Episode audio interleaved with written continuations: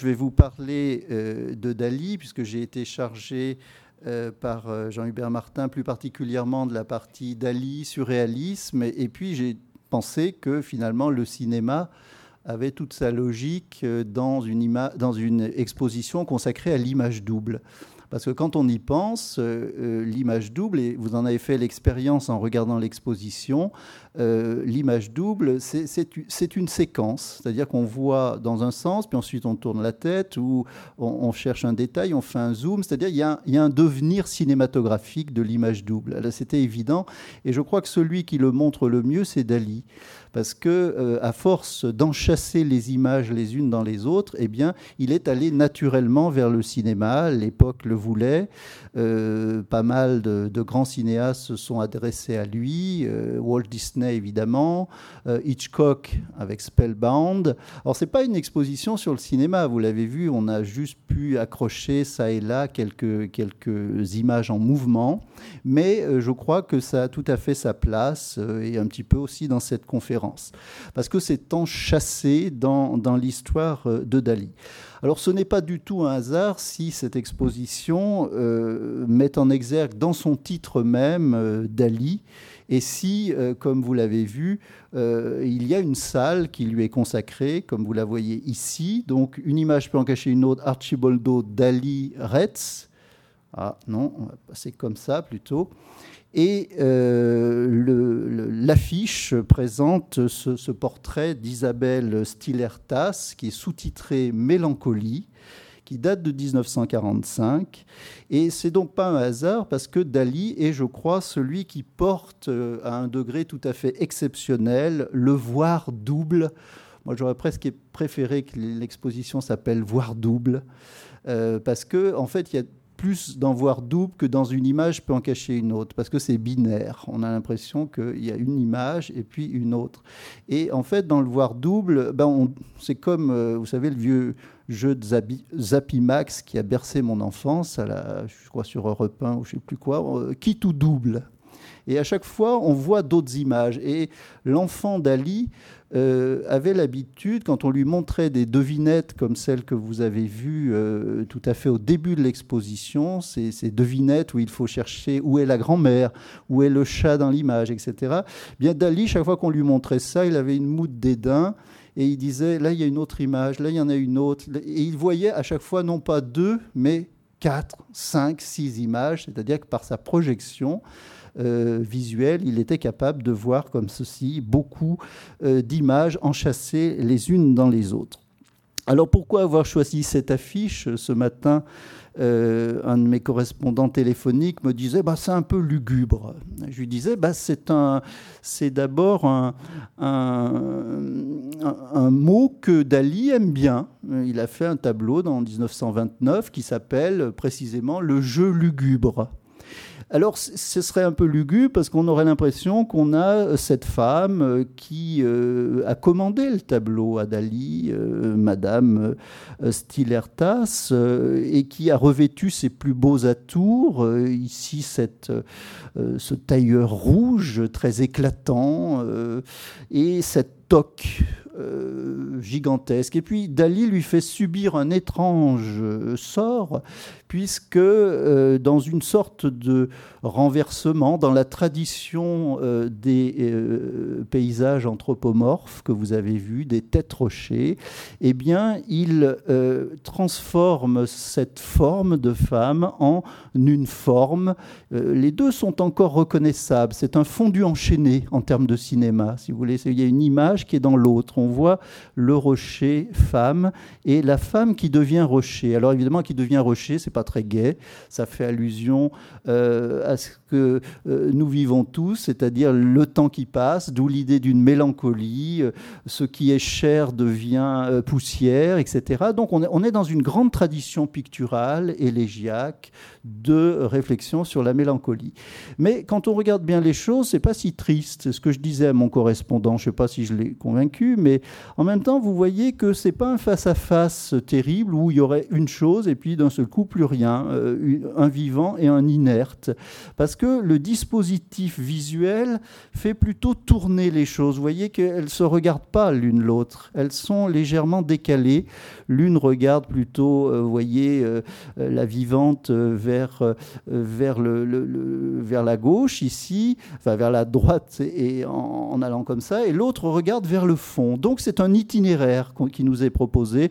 La femme euh, va s'engager sur ce chemin qui monte et euh, de là-haut, elle va regarder euh, vers un avenir qui est matérialisé, vous voyez, par trois mâts, un peu étonnant. alors certains, il y a toutes sortes d'hypothèses. Certains disent bah, c'est peut-être l'homme absent Hein, euh, vers lequel elle tendrait. Euh, c'est peut-être un horizon, euh, vous voyez, ce sont trois mâts, il y en a deux très près et un troisième au loin qui est planté dans l'eau. Est-ce que c'est l'allusion à une sorte de survie possible par-delà la mort? En tout cas, le processus est sûrement d'un passage du vivant au paysage qui se fait absolument naturellement.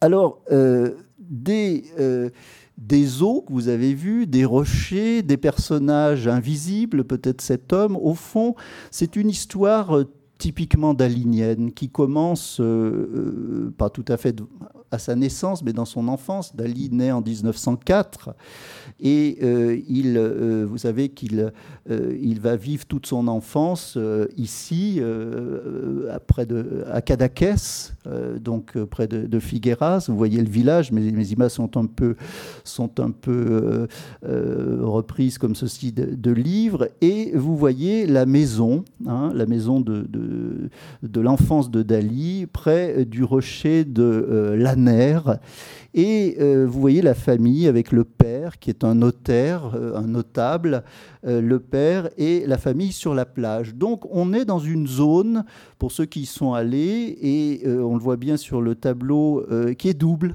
Je vais vous expliquer pourquoi à droite. On est dans une zone où le rocher est volontiers déchiqueté et présente des, euh, des, euh, des, têtes, des visages pour un garçon imaginatif comme l'est Dali. Alors par exemple, vous voyez ce, tableau, alors il, est, euh, il, est, il est double, on a une photo en noir et blanc du tableau tel qu'il était en 1926, ça s'appelle Rocher à Lanner, et je crois qu'on peut dire que c'est une des quelques premières images doubles de Dali, puisque vous voyez une baigneuse qui euh, se cache le visage et on se demande bien pourquoi, si ce n'est que euh, vous voyez dans le rocher, c'est dommage que j'ai pas un pointeur, ça doit peut-être se trouver. Euh, si j'avais un pointeur rouge, est-ce que ça existe? Peut-être comme ça je pourrais montrer les, profils qui ne seraient pas... qui seraient pas inutiles. Et vous voyez que dans le rocher se détache une sorte de personnage, un peu de, Merci. Donc, euh, de personnages un peu, un peu effrayants qui justifient, merci, vous voyez, euh, qui se trouve ici. Donc, vous voyez le nez, la bouche, l'œil. Et c'est comme si la baigneuse se trouvait donc surprise par un personnage qui est là dans le rocher. Dali va repeindre ce tableau. Vous voyez la version qui aujourd'hui est à la Fondation Figueras. Il va repeindre tout le bas. Et euh, il le fait de façon significative dans les années 30 en présentant précisément une chaise avec un homme invisible. Donc les, personnages sont réduits ici aux empreintes qu'ils ont euh, laissées sur le lit ou sur, euh, euh, la chaise. Alors, allant fréquemment sur la plage près de Cadaqués, regardant ce, paysage qui est un paysage extraordinaire, trouvant parfois le jeune Dali que vous voyez là, sur la plage d'étonnantes choses, des charognes hein, qui sont venues crever ici, euh, des, espèces de, sacs, peut-être des sacs de pêcheurs, des sacs de varech, eh bien, son imagination recompose, comme ici en 1926, un personnage, vous voyez l'enfant qui est là avec son cerceau, son costume marin, vous allez le retrouver, donc euh, retenez ce petit personnage, et Dali voit se lever à partir de, cette, de ces eaux, de cette charogne qui est là, et d'une tête qui est dans le rocher, vous voyez On voit bien ici la forme d'un crâne, d'un nez, euh, alors est-ce là une sorte d'hallucination déjà d'enfance? Et il voit apparaître un personnage qu'il va appeler de façon dérisoire le spectre du sex appeal, hein, à la fois une femme euh, euh, séduisante et repoussante à la fois, ce qui est tout à fait clair. Et puis, dans la grande tradition des images dans les nuages, Dali ne regarde pas que les rochers qui lui parlent, mais il regarde aussi les nuages. Alors, il suffit d'une draperie euh, où pourrait s'être dissimulée une baigneuse, pour que d'un seul coup, il lève les yeux vers le ciel et qu'il voit apparaître, alors c'est très drôle parce que ça s'appelle euh, draperie. Euh, ça s'appelle draperie et nuage. Donc vous voyez derrière la draperie, ici, se mettre en évidence un visage de femme, un corps, ou peut-être encore ici, un corps et un visage euh, une présence comme ça dans les nuages, comme vous en avez vu beaucoup dans, euh, dans l'exposition de, euh, de l'image double. Donc les rochers, le paysage sont une sollicitation à cet enfant. d'Ali, et pas seulement à lui, parce que quand il regarde les rochers, eh bien, il découvre, c'est ce qu'il explique dans son livre extraordinaire qui s'appelle La vie secrète de Salvador Dali, dont je vous montrerai le frontispice tout à l'heure, qui est paru la première fois en 1939. Il explique que les marins connaissent très bien ces rochers parce qu'ils leur ont donné à tous un nom. Hein.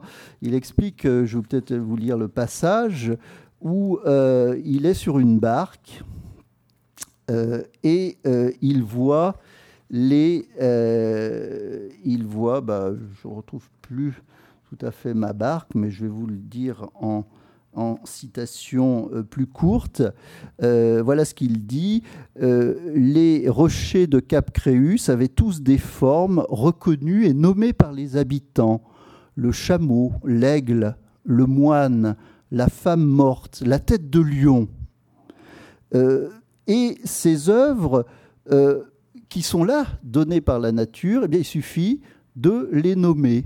Alors, il a dit l'aigle, le moine, la femme morte, la tête de lion, puis ça change. Quand vous êtes en barque, ben, petit à petit, le lion devient un aigle. C'est changement de point de vue. Donc c'est déjà un devenir cinématographique.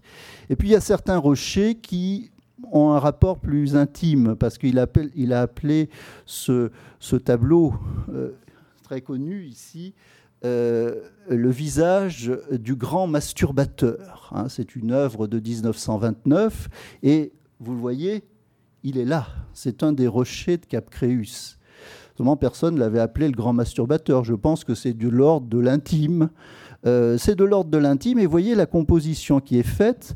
Euh, vous retrouvez ce visage ici avec ce nez qui est fiché dans le sol Est-ce de honte Est-ce de parce qu'il est en train d'imaginer je ne sais quoi Mais vous retrouvez ici la même forme de ce visage euh, étrange, avec d'ailleurs une sauterelle dans la bouche, mais ce n'est pas l'occasion d'en parler, et avec un, piédestal style nouille, vous voyez, euh, ce, piédestal façon modern style, qu'il avait beaucoup frappé, parce que quand il allait à Barcelone, et vous y êtes tous allés, eh ben, il regardait les façades modern style, modern style, ces toutes ces façades de, de Gaudi, sur lesquels il va écrire et qui va lui suggérer l'idée d'une architecture comestible parce qu'elle est, molle, un peu comme on dit le style nouille d'ailleurs.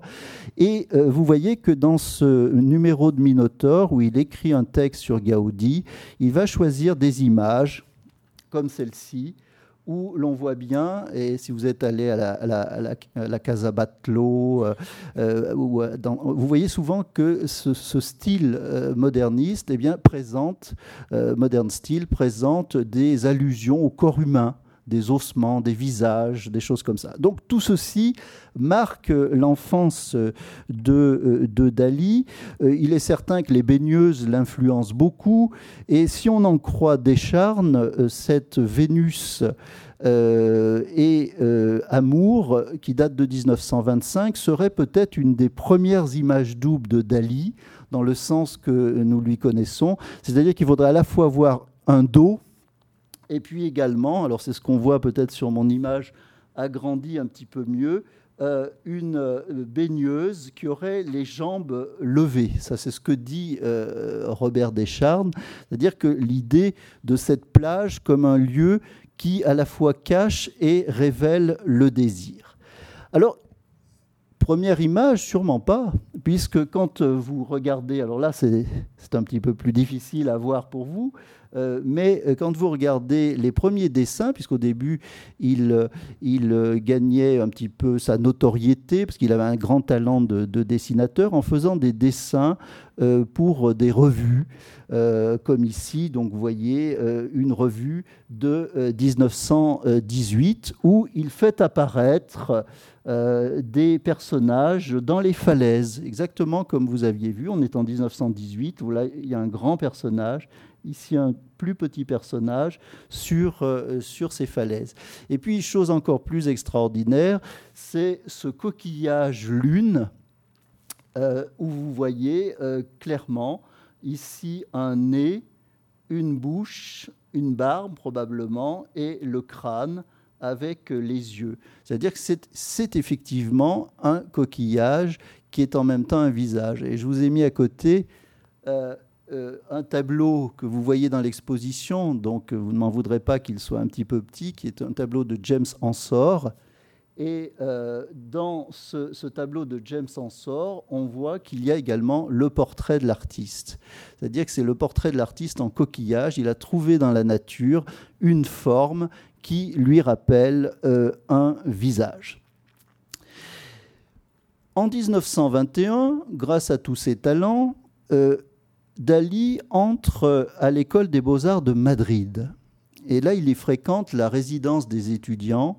Et là, il va faire deux rencontres absolument capitales pour notre absolument capitales pour notre histoire, qui sont d'abord la rencontre de Federico Garcia Lorca, le poète, et vous voyez Dali à côté de Federico Garcia Lorca. Federico Garcia Lorca étant ici, donc Dali, ça c'est une photo que j'aime beaucoup.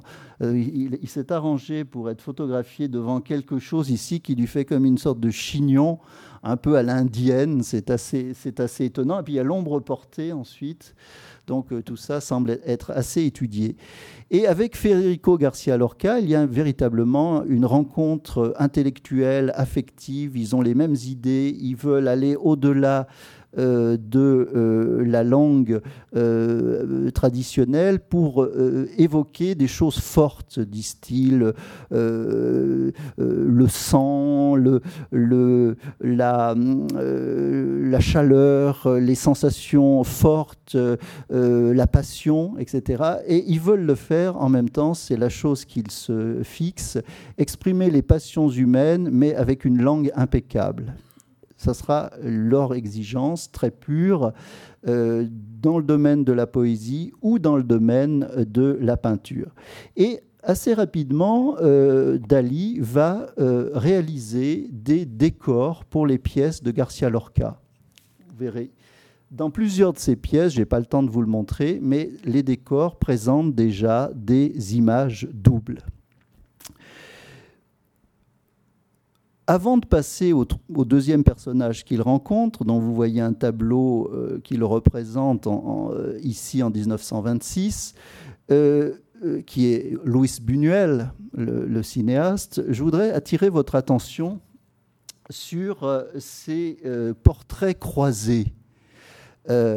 ici, c'est Dali qui réalise le portrait de je me demande si on euh, n'aurait pas une meilleure euh, vue, pour vous en tout cas, euh, si on, baissait les...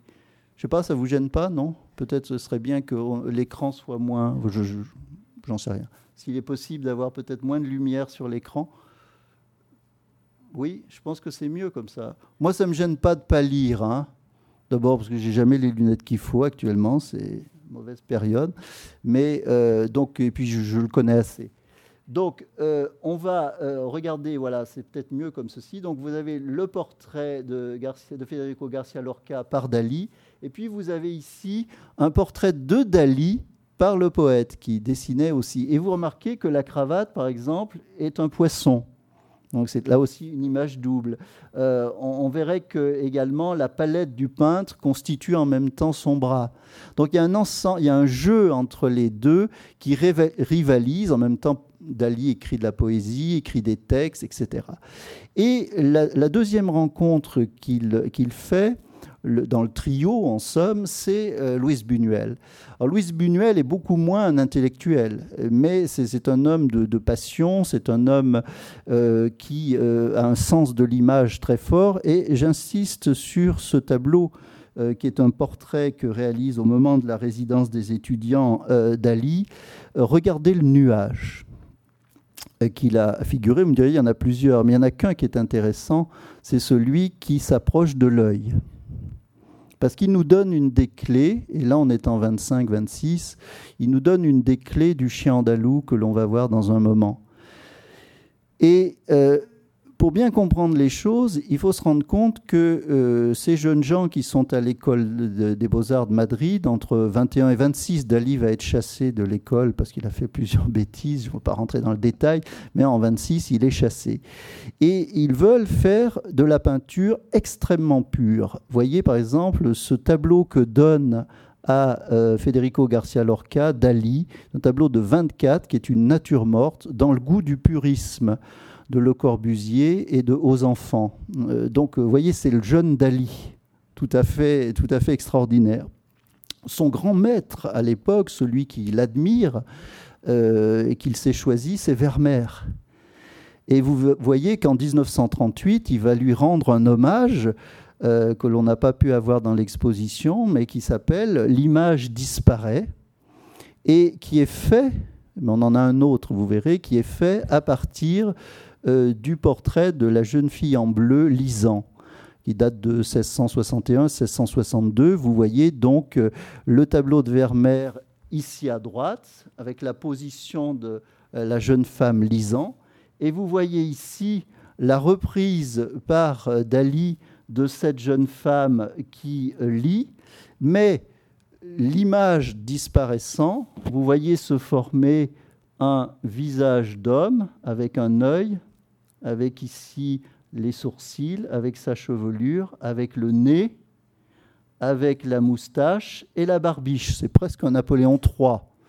Mais c'est toujours un petit peu le visage du père. Donc l'image disparaît. Vous avez à la fois l'image de Vermeer, la jeune femme en bleu, et puis je crois apparaît soudainement euh, le visage d'homme qui est peut-être en train de regarder cette femme, justement, ou qui est l'homme qui vient d'écrire la lettre comme si Dali, dans une sorte, euh, je ne prononce pas tout de suite le mot, de délire, va aller au-delà et nous raconter une histoire à travers le tableau de Vermeer en reconstituant l'homme qui vient d'écrire la lettre que la femme lit, rendant présent l'absence. Mais quand vous voyez la femme, vous ne voyez pas l'homme. D'accord? C'est une image cachée. Euh, l'un euh, ne va pas avec l'autre parce qu'il y a une forme de distance. Euh, parfois, euh, Dali va jusqu'à l'abstraction, ou quasi l'abstraction. Il est ami de Miro également, qu'il admire beaucoup. Voici ici un nu féminin dont je vous montre euh, derrière l'écorce le petit, le, petit, le petit tableautin avec un satyre en train de jouer de la flûte qui est, qui est caché derrière. Et il a mis dessus une sorte d'écorce de liège. Voyez Alors ça évoque bien sûr euh, à la fois euh, un corps féminin, des formes en tout cas féminines, et puis ça évoque également, avec ici les naseaux, euh, ici donc le, museau, ça évoque également quelque chose qui était capital pour ces jeunes artistes, qui est l'âne. Hein. donc il y a une présence comme ça à la fois d'une tête d'âne et d'un corps féminin le public de l'époque, euh, comme on peut en voir euh, ici une, une belle caricature, avait quelques peines à s'y retrouver. Je vous lis alors parce que euh, je me suis initié au catalan, je me le suis fait traduire, bien entendu. alors ça, c'est une caricature, vous voyez, qui est parue dans la, la publicité de 1927. Alors c'est ce sont des, des, des, gens qui regardent une œuvre, et puis c'est une œuvre abstraite, un peu, euh, ou une double image, un peu comme celle que vous avez, une femme et un homme ici qui sont stylisés, réduits à leurs organes sexuels et qui sont sur la plage.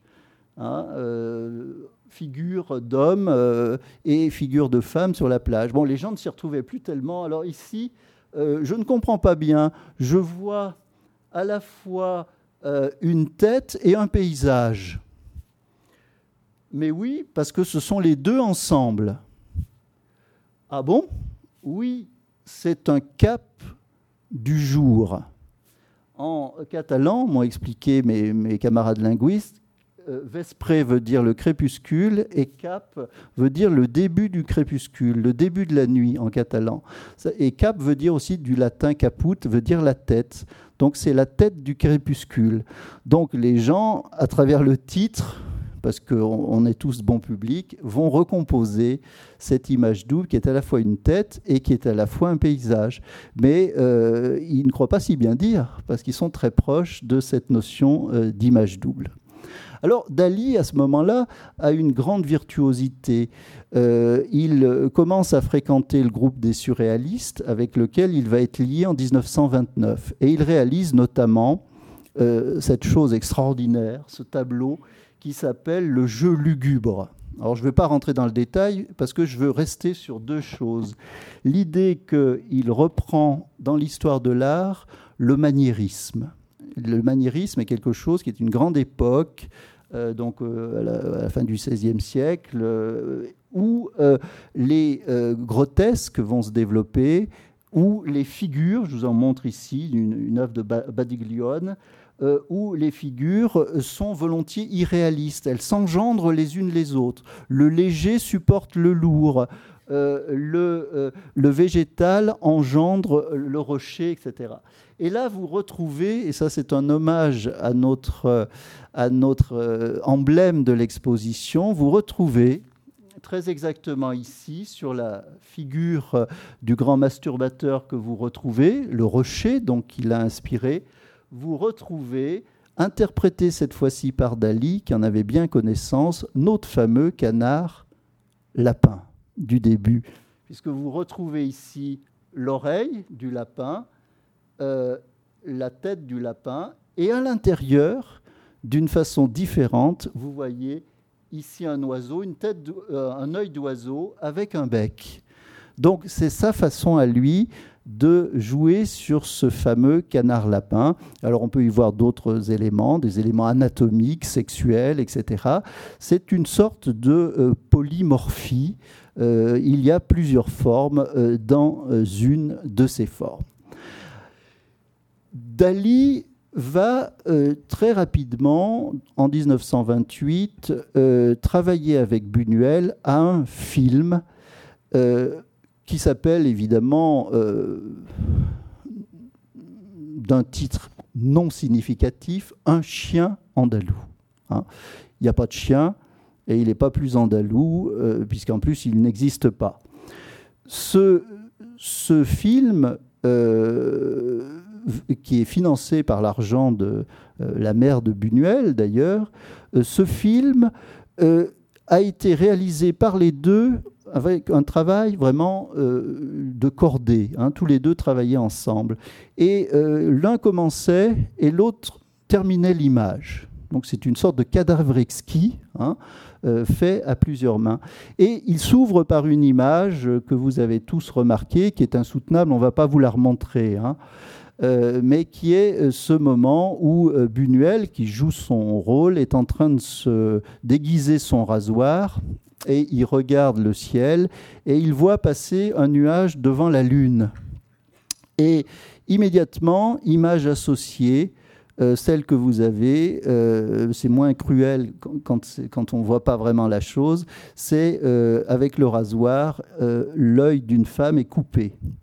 Donc il y a une sorte de rime plastique, une rime formelle la lune coupe euh, le, nuage coupe la lune et en même temps l'œil est coupé. Mais moi, je prétends que ceci est déjà anticipé dans le tableau de Dali, qui bien avant le film avait réalisé le portrait de Buñuel avec un œil qui passe devant un, nuage qui passe devant l'œil et qui va euh, peut-être l'entamer comme une pointe.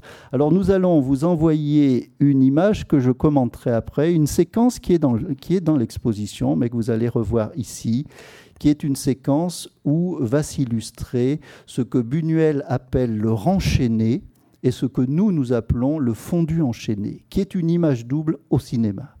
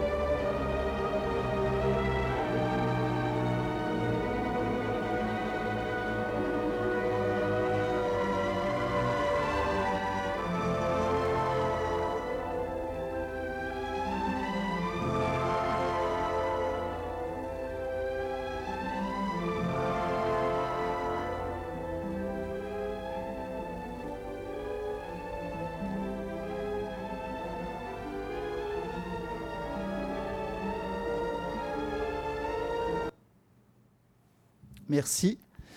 Donc, on peut relancer donc l'image que je vais développer en, photogramme. Euh,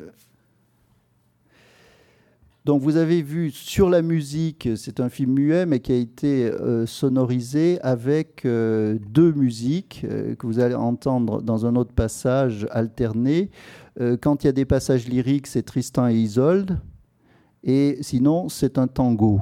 Hein, argentin, assez, assez rythmé, assez brutal. Donc le, contraste entre les deux, la pulsion est plutôt euh, du côté du tango argentin et Tristan et Isolde, c'est l'histoire euh, euh, plus, plus lyrique.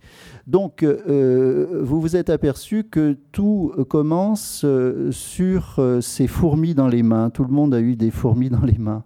C'est une, prise au pied de l'image d'une expression bien connue, euh, les mains fourmillent, etc. Euh, bon, je passe le détail de, toute cette histoire, pourquoi ça fourmille, pourquoi la main, etc. Et euh, très rapidement, la femme regarde avec l'homme. C'est parce qu'ils regardent ensemble que leur désir va faire naître à travers ces fourmis, puisqu'ils ont des fourmis qui, bon, qui ça, les démange, si on, peut dire, et petit à petit vont se projeter toute une série d'images, mais qui sont des images doubles, c'est-à-dire que petit à petit, euh, parce qu'elle regarde et que lui pense à elle, euh, il va voir à travers ces fourmis euh, les poils de l'aisselle d'une baigneuse qui est allongée sur la plage que vous voyez ici. Donc euh, l'aisselle devient la main, et puis euh, par la suite, euh, l'évocation de la baigneuse va jusque dans la mer. Et petit à petit, vous voyez, ça c'est une image très bon, ça c'est notre technicien qui l'a faite, Jean-Charles, et je l'en remercie. Donc c'est une très très belle prise de vue avec, euh, on voit bien encore en fondu enchaîné, vous savez comment on fait ce fondu enchaîné, c'est-à-dire qu'on superpose deux, images et euh, on voit combien euh, la, baigneuse qui est là avec son aisselle donne tellement envie au jeune homme de la toucher qu'il pense immédiatement à un danger.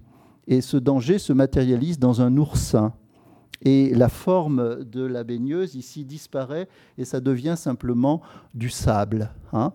Euh, donc vous avez, euh, vous avez comme ceci un enchaînement et cet enchaînement va se poursuivre. Donc on a cet enchaînement main qui fourmille, euh, donc aisselle de la baigneuse, oursin.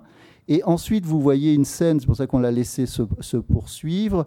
Vu de haut, on voit un groupe d'attroupement, un attroupement qui euh, se met, une foule qui se met à fourmilier, mais cette fois euh, dans une échelle plus grande, et qui tourne autour d'une main.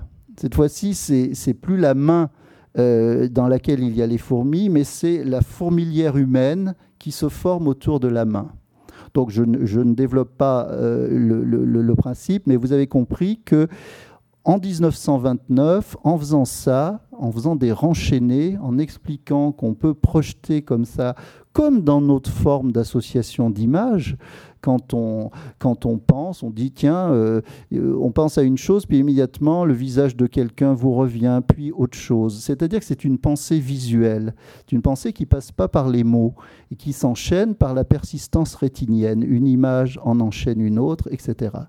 Et tout simplement, le cinéma le fait, mais l'image double l'avait déjà commencé. Alors du coup, Dali va se dire je vais poursuivre ces images doubles. Alors, il y a une deuxième séquence qu'on a peut-être le temps de montrer, je ne vois pas l'heure, donc euh, je, suis dans, je, suis dans, un état d'innocence absolue. Donc on peut montrer euh, ce qui n'est d'ailleurs pas tout à fait innocent, la séquence qu'on va voir, qui est une séquence, euh, on regarde, d'amour fou justement, avec tango, s'il vous plaît.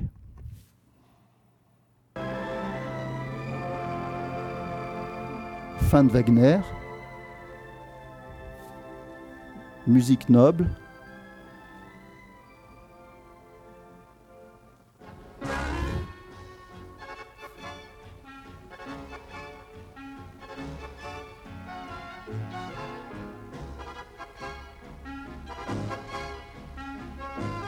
Pierre Batchev, Simone Mareuil sont les acteurs.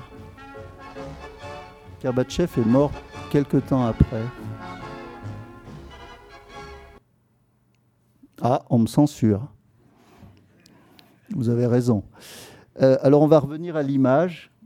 Euh, en fait, il y a un enchaînement assez étonnant, mais qui se projette dans, parce que le, personnage a les yeux fermés, où euh, il, caresse donc sa compagne, et petit à petit, l'image suivante la présente, voilà, euh, la présente euh, nue, euh, donc avec la poitrine découverte qu'il va caresser, puis ensuite ses fesses, et tout ceci s'enchaîne dans une sorte de, condensé du désir, et on revient ensuite à l'image initiale. Donc c'est une courte séquence avec des, un fondu enchaîné qui matérialise tout à fait le, le, désir. Alors, pour l'âge d'or euh, en 1930, payé par le, vicomte de, Noailles, euh, qui, euh, qui perdra sa place de directeur, de président du Jockey Club, parce que c'est tellement scandaleux qu'il est. Mais c'est extraordinaire qu'un vicomte ait, financé ce film de, Dali et de Buñuel. c'est essentiellement Buñuel qui, qui le fera, donc je ne vais pas beaucoup en parler. Mais il y a une chose assez amusante euh, Buñuel était, et on était quand même dans les années, même si c'était les années folles, il y avait quand même un puritanisme. Et euh, euh, Buñuel n'osait jamais présenter comme ça à l'écran, on était quand même en 1929, le sexe féminin. C'était quelque chose qui n'était pas possible. Et Dali lui a fourni des tas de possibilités d'images doubles qui feraient voir un sexe sans être censuré. Alors, il y, en a, une chose, ce sont les, dessins de Dali qui sont à la Fondation Figueras. Alors, je vous en ai sorti un. C'est celui-ci que je trouve particulièrement délicieux. C'est l'idée de faire un gros plan sur une femme avec un généreux décolleté et qui aurait un boa. voyez? Et donc, on verrait à la fois l'idée euh, en, gros plan d'un sexe féminin, mais en même temps, ça serait inattaquable par la censure, parce que ça serait effectivement un décolleté et effectivement un boa. mais en même temps, ça pourrait être. Ou alors, on met les lèvres à l'envers on retourne les lèvres, on l'a vu dans l'exposition à plusieurs reprises, et on voit ici, voyez, si elle tourne son visage, on peut se centrer sur les lèvres et faire voir à travers les lèvres un sexe féminin. Donc c'est tout un jeu où la double image sert à déjouer une censure, comme on en a vu d'ailleurs euh, dans euh, d'autres éléments de l'exposition. Alors pourquoi cette censure? Eh bien tout simplement parce qu'il arrive quelque chose d'assez important dans la vie Dali, c'est qu'il est subjugué par une femme qui est mariée avec quelqu'un d'autre, avec Paul Éluard, qui est Gala et que vous voyez ici. Et euh, donc il soustrait à Éluard, euh, on ne sait pas d'ailleurs si c'est pas Gala qui finalement euh, décide que Dali lui plaît plus que Éluard. Et en tout cas, il va vivre avec cette femme qui est divorcée donc. Et son père, notable et notaire, ne veut pas en entendre parler. Donc il lui interdit sa maison. Donc Dali est chassé. Et Dali, en 1929, il a 25 ans. Euh, il est né en 1904, donc il n'a pas encore un statut d'artiste. Son père vient de le rejeter, c'est-à-dire qu'il n'est plus visible pour son père. Il n'est pas encore visible pour euh, la société parce qu'il n'est pas encore reconnu comme artiste. Et donc il va peindre ce tableau avec beaucoup de mal euh, entre 1929 et 1932 qui s'appelle précisément L'homme invisible et qui est pour lui une sorte de talisman. On ne l'a pas pour l'exposition, mais je voulais vous le montrer. C'est un, étonnant tableau euh, où il y a effectivement une image cachée. Vous allez commencer par le haut. Vous verrez ici euh, une tête avec deux boules qui matérialisent les yeux. Ici, une sorte de ruine, une architecture qui marque le nez. Quelques nuages qui marquent la chevelure. Puis ensuite, une statue de femme courbée qui compose, euh, à cause de sa courbure, les épaules. Ici, de nouveau, euh, l'autre bras. Là, le corps lui-même. Les mains sont composées par un système positif-négatif. Soit vous voyez ici une vasque dont l'eau tombe ici, soit vous voyez des doigts, vous voyez des bagues ici, euh, par un système positif-négatif. Et le pied le pilier qui est en même temps la chevelure d'un personnage féminin, le pied sépare les deux jambes de ce personnage invisible. Et comme dans le maniérisme, il y a toutes sortes de figures secondaires. Ici, une, tasse qui est en même temps une tête. Voyez ici. Et ce personnage tient une sorte d'aiguière euh, ici, euh, mais qu'on peut interpréter. Puis vous avez ce personnage ici et euh, ce, groupe, mais je ne vais pas rentrer dans le détail, sinon on en aurait pour trop longtemps.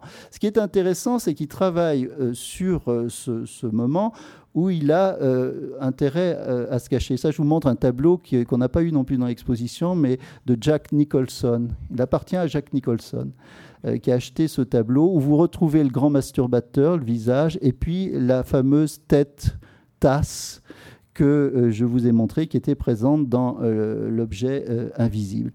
Alors, ce qui va nous retenir ici pour notre exposé, c'est que Dali va faire à ce moment-là, au moment où il est avec Gala, au moment où il entre dans le groupe surréaliste, l'homme invisible, et puis ce tableau que nous avons à l'exposition, qui s'appelle euh, donc euh, euh, Cheval, Lion, Dormeuse invisible, et qui présente, alors je vais peut-être vous le montrer avec le petit schéma explicatif, puis on y reviendra. et vous allez voir, qui vous montre ici un lion. Alors c'est inversé parce que c'est une gravure, qui vous montre ici un lion avec sa tête, avec la patte qui est posée sur un globe. Euh, vous avez de l'autre côté le cheval avec sa tête et puis euh, euh, sa, sa, queue. alors je reviens au tableau précédent. Donc je vais vous identifier les, les, personnages, il y en a énormément. Donc vous voyez ici la tête du cheval avec ses naseaux, la crinière, son corps, ses pattes. OK? Hein? Donc voilà le premier élément. Deuxième élément, le lion, sa tête ici, sa patte sur la boule. OK? Donc voilà deux images. Mais il y en a d'autres. Ici, il y a un couple qui a l'air d'être dans une position pas très catholique. Vous avez raison, ce n'est pas une position très catholique. Et vous avez ici trois personnages, un, deux, trois, qui sont des pêcheurs qui poussent la barque. On est encore sur la plage de Cadaquès. Et euh, vous voyez bien que euh, ces trois images sont enchâssées les unes dans les autres. Dans le numéro Le surréalisme au service de la Révolution, qui date de 1930, juillet 1930, Dali dit la chose suivante. L'image double, et il prend cet exemple qui est publié en 1930, l'image double dont l'exemple peut être celui de l'image d'un cheval qui est en même temps l'image d'une femme. Ah oui, je ne vous ai pas montré la femme. Si voyez la tête de la femme, sa chevelure qui tombe ici, son cou un peu grand, ses seins, son corps, etc. Puis là, vous avez un autre personnage euh, féminin, mais euh, qui se termine presque comme un animal, c'est un hybride. Parce on est dans l'image double, et puis il y a des effets d'hybridation. Et vous comprenez à quoi lui sert l'eau? Ah, il y a une chose, à quoi, lui sert l'eau Le fait d'être allé souvent à la plage? Parce que c'est un artiste du plein air, Dali. Il va à la plage. Pourquoi? Parce que regardez, l'eau lui permet de faire, vous voyez, là, le sable est très humide, ce qui fait qu'il y a un effet de reflet. Donc, soit vous arrêtez, voyez, euh, le personnage ici, et dans ce cas-là, vous continuez avec cette ombre et vous avez la patte repliée du lion, soit vous continuez ici et vous avez la patte du cheval. Donc c'est à vous de choisir, mais il vous a guidé.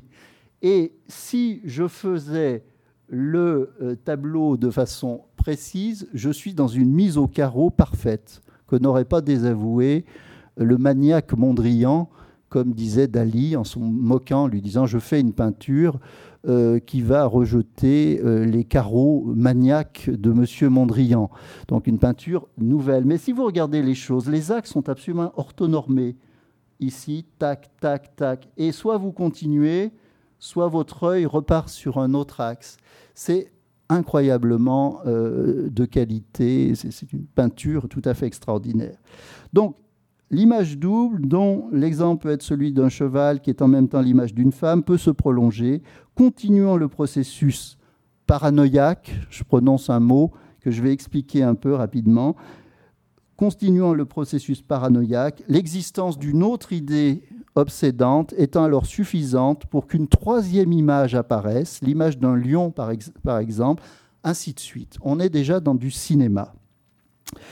L'important, dit Dali, c'est que la représentation d'un objet soit à la fois la représentation d'un autre objet entièrement différent, la deuxième représentation étant également dénuée de toute déformation ou anomalie qui trahissent la manipulation. C'est-à-dire qu'il faut qu'on vous oblige à voir sans que vous sentiez une manipulation. Et euh, ça, euh, il va tout de suite euh, s'intéresser à ce phénomène qui est celui de la paranoïa.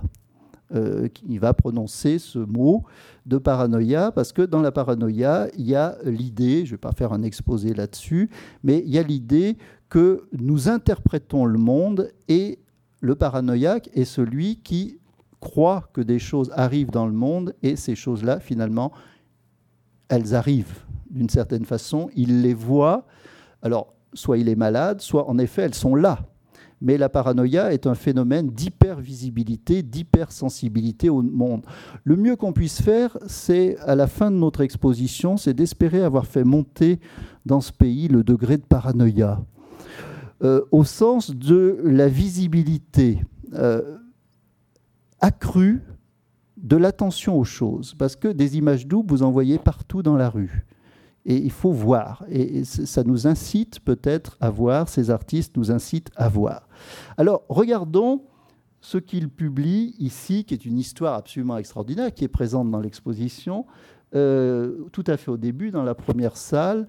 Euh, Dali vient de faire, on est en 1931, il vient de faire une étude sur euh, Picasso. Donc il a plein dans la tête des images de Picasso et euh, il cherche parmi ses affaires, c'est pas très bien rangé, et puis il tombe sur une carte postale, celle-ci. Ce sont des Noirs qui sont assis devant euh, une case dans un village africain. Et puis elle est sur le côté. Et immédiatement, euh, Dali dit Mais, bon sang, euh, je ne connaissais pas ce Picasso. Pourtant, je viens de passer euh, trois jours à travailler sur Picasso. J'ai vu toutes les images. Je ne connais pas ce Picasso. Tout simplement parce qu'il avait vu, sans l'avoir encore formalisé, il avait vu ça. voyez il avait vu donc un visage, c'est-à-dire que ce personnage couché compose le nez, les personnages qui sont là composent les yeux, la bouche, etc. Et la case, ce sont les joues. C'est la joue du personnage. Et lui, Dali, il en fait ceci, en disant, ben, il y a des parties comme ça qui ne sont pas travaillées, exactement comme dans le style de Picasso. Ça, c'est un processus paranoïaque. De même que tout à l'heure, il avait pris Vermeer, et, dans Vermeer, il voyait une autre image, et il poursuivait euh, donc euh, ce, ce, travail.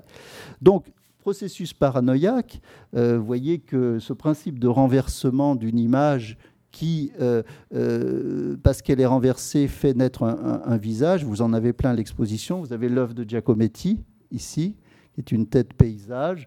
Vous voyez ici donc la barbe, la bouche, le nez. Et si on la regarde dessus, on voit qu'il y a un œil troué, etc. Et dans l'exposition, on avait aussi ce tableau, si vous tourner la tête. Euh, il y aura aussi le taux des torticolis et euh, la, fréquentation des, kinésithérapeutes qui a forcément augmenté euh, dans le secteur. Alors voilà, le tableau qu'en 1934 il fait, qu'il peint, qu'il appelle visage paranoïaque. Alors encore en 1936, alors ça on l'a pas eu dans l'exposition, on l'a eu? Si, si, si, bien sûr qu'on l'a eu. C'est le grand, le, grand paranoïaque. Là, le titre s'appelle Le grand paranoïaque. Et le grand paranoïaque, vous voyez, pour moi, c'est une, une, image de Léonard de Vinci qui était euh, vraiment pour lui euh, l'artiste par excellence. Et celui qui avait dit dans son traité de la peinture euh, qu'il fallait regarder les taches des vieux murs et que dans les taches des vieux murs d'humidité, eh bien, on voyait se lever des batailles, des, des personnages, et que c'était comme ça qu'il fallait peindre, à travers la suggestion de la matière. Et ensuite, c'est le conseil qu'il donnait aux jeunes peintres ne peignez pas euh, comme ça, mais partez d'un support d'imagination qui lance l'imagination. Alors là, qu'est-ce que vous voyez? Donc le grand front de Léonard de Vinci, cette femme euh, qui euh, est donc affligée, qui est, de, qui est de dos, voyez ses bras, voyez sa tête, voyez elle est assise ici. une autre femme est ici. Ce sont des naufragés, on le comprend. Regardez, il y a une barque en haut euh, ils viennent, euh, ils viennent d'être naufragés sur les côtes d'Afrique. Et euh, donc, ils sont là éplorés, c'est une sorte de radeau de la Méduse, et en même temps, ils forment un tableau vivant. Parce que ce personnage qui dans les bras, eh bien, il marque le contour. Vous voyez, ce personnage qui est ici, il marque l'arête de, de, la chevelure. Et tous ces personnages, et celui-là, ici, il marque la joue. Donc là, la bouche, euh, c'est ce rocher sur lequel la femme est assise. Et vous voyez que comme si, si on n'avait pas compris, hein, eh bien, éco-morphologique, il y a un deuxième. Euh, vous avez une deuxième chance. Si vous ne l'avez pas bien vu de près, s'il vous plaît, reprenez-en une, mais d'un peu plus loin. Et là, on revoit vraiment la tête, parce que de plus loin, parfois c'était bien, euh, quand il n'y a pas trop de monde, on peut se reculer. Donc on, a une expo Je dis toujours, je disais ce matin encore à mes étudiants, finalement, euh, on nous dit, mais vous, vous, montrez, euh, vous montrez des détails, et du coup on oublie d'admirer les œuvres. Alors je dis oui, mais l'admiration est rapide, l'attention est lente. Et c'est un peu comme une histoire de coup de foudre et d'amour qui dure longtemps. Euh, l'attention, euh, évidemment, euh, il, faut regarder les œuvres de, de plus près. Et on revient à l'admiration après. Si vous tournez ce tableau, je ne vais peut-être pas m'attarder, mais vous retrouvez de nouveau dans l'autre sens. Euh, ce qui serait bien, c'est aussi de pouvoir les retourner, les tableaux, mais on ne pouvait pas toujours. Hein. Euh, vous retrouvez ici une sorte de visage avec un nez et peut-être une partie mi-homme, mi-âne. Vous retrouvez un âne ici, avec, euh, etc. Et là, vous avez, regardez, devant ce, personnage, vous avez une sorte de, de lion, Hein, euh, une tête d'animal, vous en avez d'autres, vous en avez partout, parce qu'après tout, comme dit Dali, euh, le processus paranoïaque, c'est une capacité d'engendrement. Plus vous voyez, plus vous êtes attiré à voir. Et c'est ce désir de voir qu'il voulait susciter dans la peinture. Alors peut-être que ce paranoïaque, c'est peut-être le Saint Jérôme qui est dans son désert avec son lion. Alors tout ceci va susciter, mais je ne le développe pas, l'intérêt euh, à la fois euh, des surréalistes euh, que vous voyez ici, mais aussi là on voit Simone de Beauvoir et Sartre, mais d'un monsieur, Jacques Lacan, psychiatre, qui lui-même avait fait sa thèse dans les mêmes années sur, donc, qui s'appelait de la psychose paranoïaque dans ses rapports avec la personnalité et il avait étudié notamment le crime des sœurs Papin, etc. Et il s'était intéressé beaucoup aux arts. Et euh, Lacan écrit à, Dali en lui disant, mais écoutez, ce que vous faites, c'est exactement ce que moi je, fais dans ma, dans, ma, dans ma recherche. Quant à Dali, lui, il était allé voir Freud, euh, et euh, il lui avait raconté des choses. Freud, pendant tout le temps, euh, qui admirait les, œuvres de Dali, vous voyez un dessin de, Freud par, Dali, était, le, scrutait. Et alors Dali se demandait pourquoi il le regardait comme ça. Et il y avait Stephen Zweig qui était là. Et Zweig raconte que à, la sortie de Dali, donc Freud lui a dit à Zweig je n'ai jamais vu un tel portrait d'Espagnol fanatique. Et Freud était absolument euh, stupéfait de la capacité euh, de euh, persuasion. C'était le seul surréaliste qu'il pouvait, qu'il aimait. Breton y était allé. Breton n'avait pas aimé Freud. Il l'avait trouvé vieux professeur bourgeois. Euh, mais c'était bien rendu. Freud n'avait pas beaucoup apprécié Breton à ce moment-là.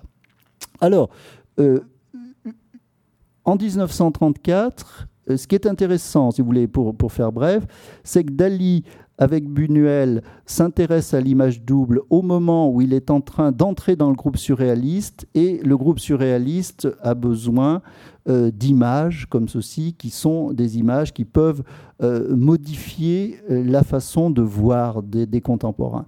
Puis ensuite, il se brouille, comme beaucoup, comme Giacometti, comme autres, il se brouille avec Breton et il sort du groupe surréaliste. Il faut dire qu'il faisait des choses pas très bien. Au moment où Breton et les autres étaient communistes, il faisait apparaître des têtes de Lénine sur les pianos, vous vous souvenez? Ce qui n'était pas très apprécié. Euh, ensuite, il se, mettait à dire que Franco, finalement, c'était pas si mal, parce que c'était un catholique. Bon, ça n'allait plus. Euh, il y a eu un certain nombre de clashs comme ça. Et puis finalement, Dali a été exclu. Et ce qui est intéressant, c'est que, ayant créé l'idée de l'image double et de la paranoïa au moment du surréalisme, une fois qu'il sort du surréalisme, il développe l'image double comme une façon de peindre. Et là, je vous montre euh, ces images dans les années 30. On va aller un petit peu plus vite, si vous voulez. Ici, c'est moment de transition. vous croyez voir, en effet, une charrette qui s'éloigne avec un cocher et puis des roues un peu brinque-bellantes. Et cette charrette euh, se dirigerait vers ce village qui est au loin on est toujours dans le décor de rocher. je suis sûr que vous commencez maintenant à avoir plus d'images que moi. À dire, ah bah tiens, mais il ne nous a pas parlé de là, qu'est-ce que c'est? C'est une sorte d'ours, de bête. Il y en a partout parce que les rochers sont comme ça et, nous sommes comme ça. Nous avons envie, enfin, je sais pas que nous sommes comme des rochers, mais nous avons envie de voir euh, dans la nature. Et en fait, quand vous vous approchez, vous l'avez fait dans l'exposition, vous vous apercevez que ceci est en fait un clocher que ceci, ce sont deux pieux qui ont été plantés dans le sable et que cette sorte d'étoffe, c'est quelque chose qui est gonflé au-dessus de la ville, on ne sait pas très exactement. Mais cette charrette, c'est une charrette fantôme. C'est un moment de transition, c'est ce qui n'existe que dans l'esprit. Et c'est l'idée du voyage. Donc il y a un tableau qu'on n'a pas pu avoir, euh, mais qui est intéressant, parce que vous voyez ce personnage de fille qui, joue à la, qui saute à la corde et qui a donc la jupe qui s'écarte en cloche, sert à Dali pour faire la cloche de l'église. Donc c'est la même image qui est reproduite avec cette idée que dans un sens c'est la corde et dans l'autre c'est l'arcade du clocher. Bon, ces images doubles, elles vont faire naître également l'idée d'image composite. Là, c'est plus sérieux. On est pendant la guerre d'Espagne. Euh, Federico Garcia Lorca, avec qui il a perdu un peu le contact depuis quelque temps, puis Gala ne l'aime pas parce que c'était l'ami de Dali avant qu'elle le connaisse. Donc euh, ça ne va plus. Et Garcia Lorca s'engage, vous le savez, du côté euh, des républicains et il est fusillé. Euh, il meurt en juillet 36, si je me souviens bien. Et euh, Dali, euh, d'ailleurs, euh, ne témoigne pas de ce qu'il aurait dû témoigner. Il dit bah, c'est un intellectuel, il n'a rien compris à la politique, il a voulu se mêler de politique, et du coup, il a été, il a été tué. Je pense que Gala y était pour beaucoup dans cette sorte de, trahison posthume de, de l'ami. Mais n'empêche que ça le frappe quand même. Et vous voyez, il fait toute une série de tableaux qui présentent la figure allégorique de l'Espagne. Celui-ci s'appelle Espagna. Il n'est pas dans notre exposition, mais euh, vous avez ici deux études qui figurent dans l'exposition. Ça, c'est une tête en forme de bataille. Vous la voyez? Parce que j'ai été surpris que moi, je pensais que tout le monde la voyait, puis j'ai tendance à fait visiter aux étudiants, et ils ne voyaient pas. Euh, regardez, euh, ceci, ce, ce, cavalier forme un œil. Euh, ceci ici, cette tête et ces bras, forment également un deuxième œil. Vous avez un premier œil ici, vous avez un deuxième œil ici, avec l'ombre portée. Ça, ce sont les cheveux. Imaginez un Botticelli, vous voyez tout de suite un Botticelli. Hein, euh, ici, ce sont les cheveux. Et puis ce personnage qui court, il forme le nez également. Vous voyez L'œil ici, le nez là. La bouche est ici. Le menton, Bon, hein, ce sont les fesses d'un personnage féminin, souvent des fesses au premier plan, comme ceci, mais vous voyez que le menton est là. Donc c'est un principe positif-négatif. Donc les petites figures, c'est comme, comme dans Busby Berkeley. Vous voyez, il y a un tableau vivant, et petit à petit, sauf que ce pas des figures géométriques, mais ce sont des visages. Vous voyez, hop, hop, là, la chevelure, etc. Vous le voyez ici. Vous le revoyez ici à nouveau des cavaliers qui composent un visage, mais cette fois-ci, les yeux sont là et euh, la chevelure ici. Vous retrouvez la même chose ici, le combat de cavaliers qui forme un œil, un deuxième œil, le nez, la bouche, là la suggestion, le bras, le corps, ici. C'est moi qui vais avoir un torticolis, je regarde ici. Et on voit très bien, là je pense, dans cette image, comment ça a pu naître dans l'esprit de Dali. Euh, parce que Dali regardait les choses dans sa chambre avant de commencer. il avait sûrement cette commode qui est là, et ce gant qui en sortait avait la forme de doigt, vous voyez. Donc petit à petit, une image de femme a dû apparaître, et de même, il avait fait souvent euh, des meubles qui étaient en même temps anthropomorphes. Donc on est dans l'Espagne. Ici, euh, je gage que ces signes reflétant des éléphants, ah, c'est tout à fait troublant, puisque vous voyez, prenez cet éléphant ici, avec cette trompe, avec ces... Eh bien, il est le double de ce signe. Voyez, les oreilles euh, sont les. Ici, vous avez les ailes. Euh, la trompe, c'est euh, le, le, corps du cygne et puis son cou, etc. Donc tout se poursuit et les, les pattes de l'éléphant, voyez, les pattes de l'éléphant qui sont là, se poursuivent en haut. Il faudrait qu'on retourne l'image, mais vous la retournez mentalement. Euh, se retrouve dans les, euh, les, formes. Et comme si ça ne suffisait pas, vous avez en plus ici un, Saint-Sébastien qui est dedans, vous avez un personnage, et puis en haut, vous avez des personnages dans les nuages. Et donc vous avez toutes sortes d'apparitions comme ceci. On est en 36, et là vous voyez la nature de Cap Créus est attaquée par le feu. Donc on est vraiment dans la guerre. Les signes deviennent des éléphants, c'est-à-dire ça devient des panzers, ça devient des cuirassés. Euh, le signe euh, qui était celui de Lohengrin, de Wagner, euh, devient l'éléphant cuirassé. Hein. donc je pense qu'il y a quand même un message politique ici. ces signes qui deviennent des éléphants, voilà, vous pourriez retrouver la même chose. Vous voyez l'éléphanto avec sa tête ici, avec son, et puis c'est ce signe dont le cou est posé sur, sur son corps. Voyez? Et même chose, la trompe, le cygne. Et les pattes se poursuivent dans les souches d'arbres. C'est absolument incroyable.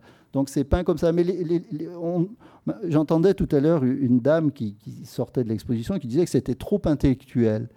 Mais les, peintres ont toujours fait ça, c'est-à-dire voir comment un tableau tient, on le retourne. On voit s'il n'y a pas de trou, si ça tient dans les deux sens. Parfois, quand ils n'avaient pas assez d'argent, ils peignaient et ils repeignaient des images dessus. Parfois, ils peignaient au dos. Donc c'est des manipulations, ça n'a rien d'intellectuel. Euh, l'image double, c'est quelque chose qui est une manipulation. C'est avant tout euh, euh, du travail manuel, et puis un petit peu d'esprit tout de même. bon, je crois que l'image de, que vous avez vue, donc les signes devenant des éléphants, se reflétant des, éléphants, elle est issue de cette image qui s'appelle euh, la métamorphose de Narcisse. Vous voyez qu'en fait, il s'agit euh, ici des doigts d'une main, et ces doigts d'une main vont former, et ces doigts de main comme ceci, vont former la silhouette de, voyez, les doigts, ici la, jambe, ici le, bras, euh, et la tête de Narcisse, qui est en train de se mirer dans l'eau et qui euh, va être précisément euh, amoureux de son image et se transformer. Alors, ce serait trop long à dire, mais il y a tout un poème sur le narcisse en tant que fleur que vous voyez ici et le narcisse en tant que référence mythologique. Mais ce qui est frappant, c'est que le reflet ici des mains donne le, le narcisse lui-même. Parfois, vous avez des images comme dans Impression d'Afrique, ici, vous voyez surgir au-dessus de la tête du peintre. On a l'impression qu'ils disent Ça y est, je l'ai trouvé. Et sortant de sa tête, vous voyez ici, c'est le visage de Gala, mais en fait, ce sont des, maisons avec des arcades et euh, le visage ici, trois visages, hein, dont celui de Gala au centre. Euh, l'image la plus complexe de l'exposition, vous l'avez vu, euh, c'est l'énigme sans fin. Parce que cette image est accompagnée de toute une série, et merci à Jean-Charles encore d'avoir fait cette photo, de toute une série d'études euh, que vous voyez ici. Alors c'est peut-être plus facile comme ceci, puis on reviendra à l'image. Vous avez un grand philosophe ici qui est allongé. Vous avez ici un personnage qui est un animal mythologique. Vous avez ici un lévrier afghan. Vous avez ici euh, un, euh, une ici c'est voilà, vous avez ici une tête qu'il appelle le, le, grand crétin cyclope, qui est un portrait de Garcia Lorca, pas très gentil, mais en même temps, je pense qu'il a voulu dire que Garcia Lorca a peut-être été aveugle en tant que cyclope à la situation de l'Espagne, à la guerre civile. Bon, on pourrait parler politique à propos de Dali, ce serait un petit peu difficile. Et là, vous avez euh, le compotier, voyez, avec les pommes ici, les fruits, et puis le, le, pot, exactement comme dans le, pot de Robin. Et là, vous avez une femme de pêcheur qui est, en train, qui est à côté d'une barque et qui est en train de ravauder une voile. Ou un filet, pardon, pas une voile. Vous voyez le filet, le filet de pêcheur ici. Alors évidemment, ça s'appelle, euh, il, appelle ça l'énigme sans fin et il appelle ça le cyclope. Donc ça fait penser à Pénélope et ça fait penser à l'histoire des marins. Ça fait penser au fait que, alors on y va, on y revient. Parce que là, il faut s'exercer. Voici l'homme, ici allongé. Voici la tête du lévrier afghan et ses pattes, ici. Voici l'orca. Voici la femme de dos qui est en train de ravauder son filet, qui est sur la barque, ici. Euh, voici la tête de l'animal mythologique, ses pattes, son corps, ici. Ah oui, j'entends que ça devient plus difficile. Mais, euh, et euh, donc, vous, trouvez un certain nombre d'images. Et puis là, ah, de quoi elle se mêle? Gala. Hein, là qui est dans un coin ici, qui regarde les choses. Et peut-être, c'est pour ça qu'on peut dire qu'il y a peut-être une allusion au fait que euh, Lorca s'est engagé dans quelque chose qui le dépasse. Mais le message est plus général. C'est le message qui ressort de cette exposition. Regardons au-delà des apparences car celui qui ne voit pas au-delà des apparences, eh bien, il, il, perd une partie de, l'existence je vais peut-être aller plus vite, euh, parce que je ne sais pas du tout dans quel terrain horaire je suis, mais on va voir se développer toute une série. Euh, alors Elisabeth vient me rappeler à l'ordre. J'ai dépassé mon temps. Bon. Elle est où? Ah oui C'est une heure dématérialisée, il ne reste plus que des chiffres. Bon. D'accord. Alors on a le temps. Ben oui, 19h45. Bon, il nous reste à peu près le temps. Alors, euh, on va euh, regarder que euh, le thème des trois âges de la vie va être traité par Dali d'une façon assez astucieuse dans, ce tableau qui date de 1938. Pour bien le comprendre et pour en faire une lecture, il faut partir ici de la droite et le temps se remonte vers la gauche, ici. Supposez, vous le devez, ici que ce vase est en fait la base d'un buste, ce buste qui est le buste d'un enfant. Vous le voyez là, l'œil de l'enfant, la bouche de l'enfant, il vous sourit en plus, qui est une façon de s'identifier. Ah oui, mais vous me direz, c'est compliqué parce qu'en même temps, il y a un personnage ici. voyez hein euh, C'est le personnage de la nourrice qu'on retrouve ici. Mais euh, il forme bien, quand même, sa tête forme bien l'œil de l'enfant. Donc il s'agit d'un buste de l'enfant. Et vous voyez qu'on est dans un univers euh, ouvert, dans une sorte d'enfance en plein air, etc. Puis, euh, l'enfant grandit et vous retrouvez Dali en costume marin avec sa nourrice de dos. La nourrice que vous avez bien reconnue parce que vous savez que c'est déjà Pénélope qui ravode les filets. Parce que c'est la même chose de dos. Hein. Et là, euh, cette grotte forme le visage euh, de Federico Garcia Lorca, encore lui. Mais cette fois-ci, dans un dialogue et il symbolise le milieu de la vie, l'âge d'homme, disons. Et euh, ce que vous voyez là, les yeux, ce sont les, euh, les maisons euh, de Figueras, la maison notamment de Garcia Lorca, où Dali voyait donc son ami. Et là, nous sommes presque dans un moment où ça se mure. On a toujours le socle, mais là, c'est plus un socle d'enfant, c'est un socle, vous voyez, comme celui-ci, trois statues hein, représentant les âges de la vie. Et puis ici, évidemment, c'est un peu comme Madame, euh, hein, parce qu'il n'y en a pas quand même du tout euh, que pour les femmes. Les hommes vieillissent, et même plus encore.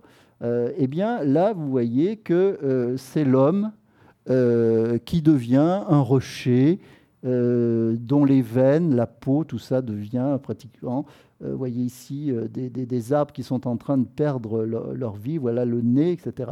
Donc vous avez une progression, en somme, depuis le plein air jusqu'à la, ruine, d'une certaine façon, avec une sorte d'enchassement de l'architecture et euh, du, cycle humain. Alors je parlais de, des bustes. Cette série de bustes est, tout à fait fascinante et on présente dans l'exposition une triple image euh, appelée Portrait de Franco. Hein? Euh, vous reconnaissez ici Franco. Mais je vous explique comment travaille Dali par hallucination très précise, moi qui suscite non seulement l'admiration mais l'attention, la nuance. L'admiration ne dure pas, mais l'attention, elle nous est requise toujours plus. C'est ce qui explique que dans cette exposition, euh, Jean-Hubert euh, Martin me le disait hier, euh, en moyenne, le spectateur reste une demi-heure de plus que dans une exposition normale. Parce que dans une exposition normale, vous êtes, vous êtes requis d'admirer. mais l'admiration, au bout de trois quarts d'heure, vous n'en pouvez plus. Tandis que là, on vous invite aussi à regarder et à être attentif. Et là, ça prend un peu plus de temps, mais c'est plus plaisant. Alors, vous retrouvez le principe, vous connaissez le principe. Ici, un buste, enfin le socle du buste. Ici, le visage de Franco.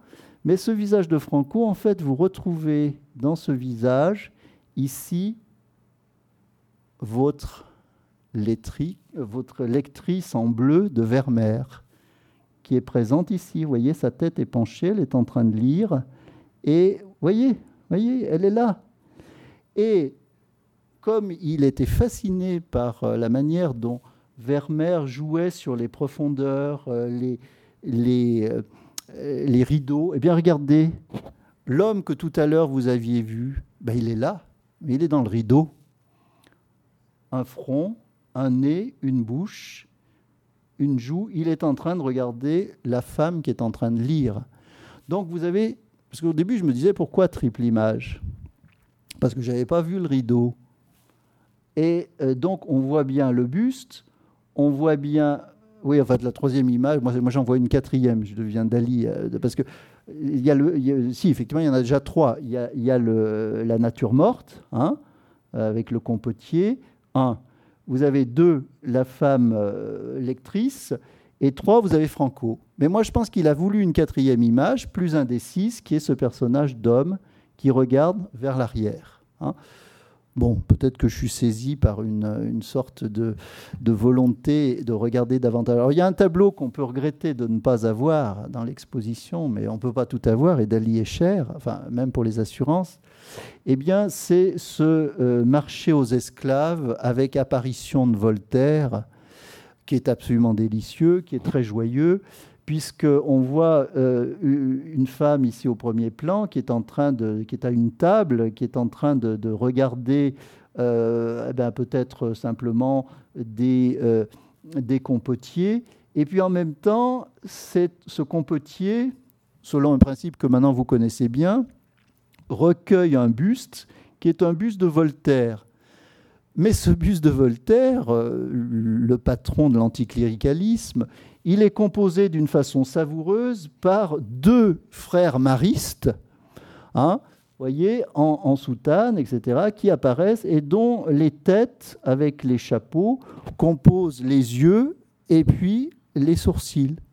Donc on voit un Voltaire composé euh, de euh, personnages qui appartiennent à l'Église catholique romaine.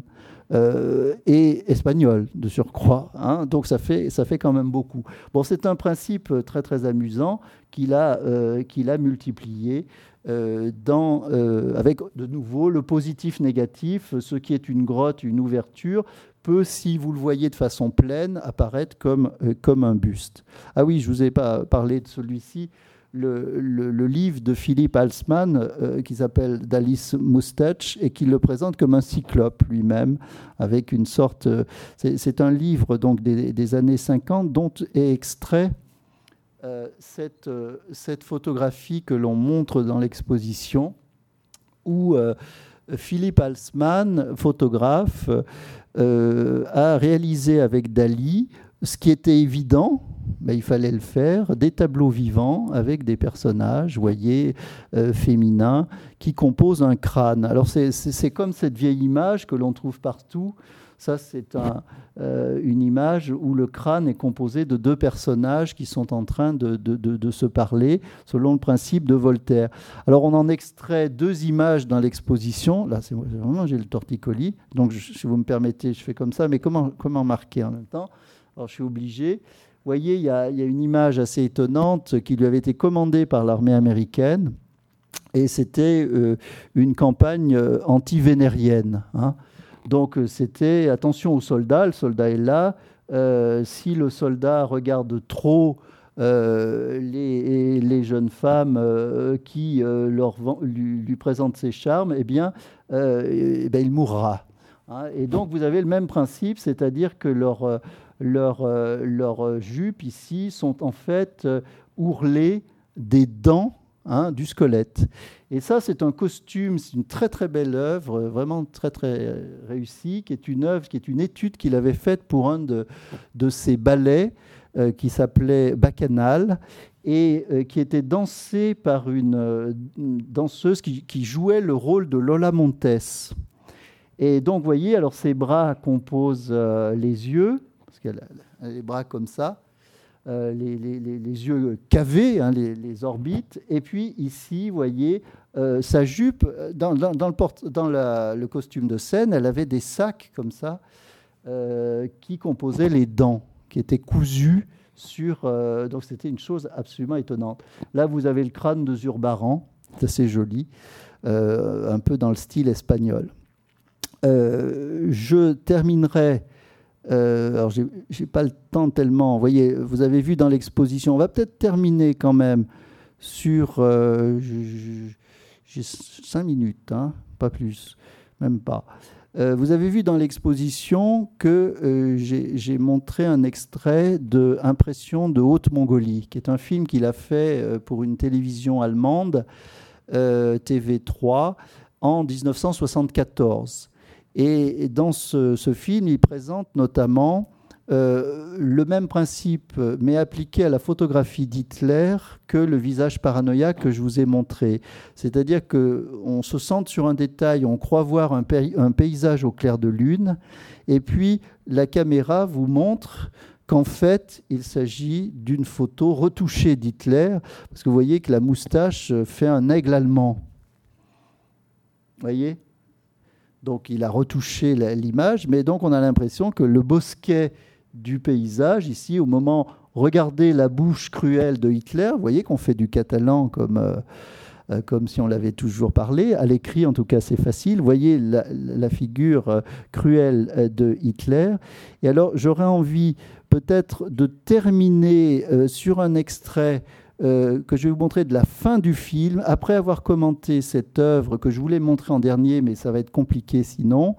Donc, je vous montre euh, cette œuvre euh, que l'on a dans l'exposition sous cette forme. C'est-à-dire, on a l'étude. mais elle aboutissait à ce, grand tableau qui est absolument extraordinaire. Et je vous ai remis, il date de 1968-70. Il s'agit du, torero, du, du torero hallucinogène. Hein. Euh, donc, vous retrouvez le petit Dali, et là, vous allez tout comprendre.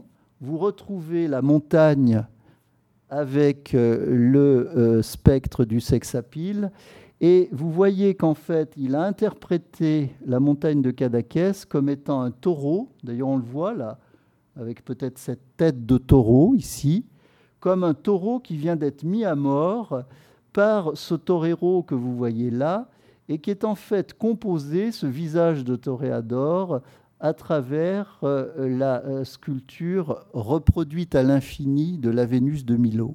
Hein.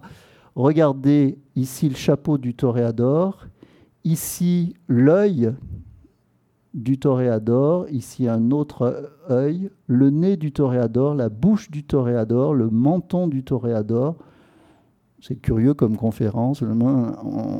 Bon, mais euh, on est obligé parce qu'en même temps, il faut montrer. Sinon, je vais vous parler de choses, mais vous n'allez pas les voir parfois. Hein. Donc, on voit quand même cette chose-là. Et euh, on voit son. Il a la cravate, vous voyez, cette cravate verte du, du torero.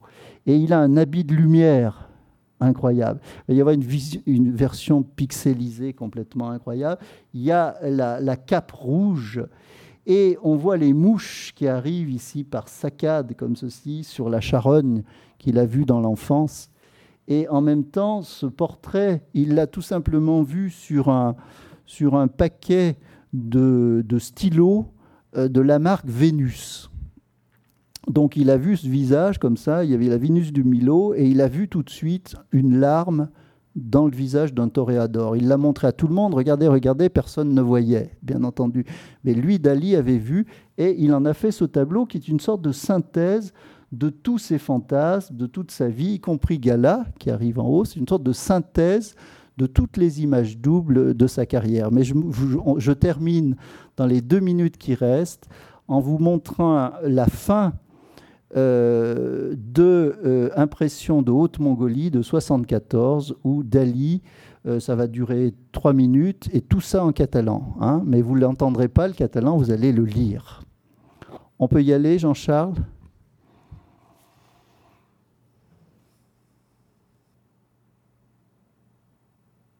C'est dommage de ne pas l'entendre.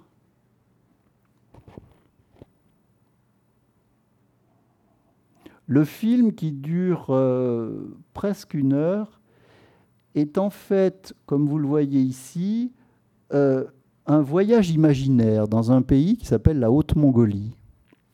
Donc vous voyez, vous voyez très bien ici euh, ces, montagnes, ces personnages, etc.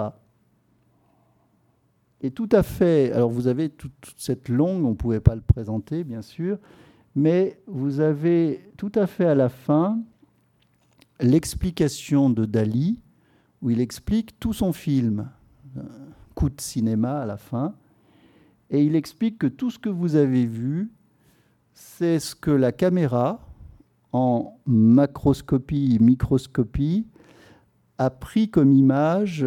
Vous avez vu la caméra, une grosse caméra pour l'époque de 70, une équipe, voilà. Tout ça est vu à travers la partie minérale du stylo d'un hôtel qui lui avait été remis, donc vous voyez là, et donc en nous disant, mais regardez, par euh, la, euh, la macrophotographie, je suis, je suis capable de raconter une histoire. Vous voyez, tout ceci, ce sont des tâches, mais il les a retravaillées. C'est-à-dire, c'est tout un travail exactement comme Léonard de Vinci le faisait, à partir, vous voyez, voyez apparaître maintenant des têtes, des personnages dans ce qui fait à peu près un centimètre carré de, de, euh, de matière. Et vous y voyez se lever des personnages, se lever des histoires. Et tout à fait à la fin, parce que certains m'avaient dit euh, tu n'aurais pas dû montrer Hitler, etc. Il faut jamais montrer Hitler, c'est la force des images de Dali. Qu'il faut comprendre, c'est qu'à la fin du film, et on n'a pas le temps de vous le montrer, mais je tenais à le dire, à la fin du film, on, voit bien que Hitler est tout à fait moqué, et il y a une sorte de happening, on est dans les années 70, il y a des performances, et le, portrait d'Hitler est piétiné par euh, des, jeunes qui projettent de la peinture partout. Dali est là et apparaît avec un, chapeau avec trois figures comme ceci, absolument extraordinaire. Et on comprend bien, et c'est ce qu'on voit dans, l'image finale du film, que ce qu'il veut dire, c'est que euh, le dictateur politique conduit les peuples au désastre, ce qu'il faut sacrer, c'est le pouvoir de l'imagination de l'artiste. Et c'est pour ça qu'à la fin, il apparaît, lui, avec, pas lui en tant que Dali, mais lui en tant qu'artiste, avec le pouvoir, l'insigne du pouvoir, qui est la couronne. C'est-à-dire qu'il faut passer du pouvoir politique à un pouvoir qui est donné à l'imagination, à l'imagination qui va évidemment, selon lui, dans le bon sens. Voilà, je crois qu'on ne peut pas faire plus parce qu'on va être chassé à coups de baïonnette. Et je vous remercie de votre attention. Merci beaucoup. Merci.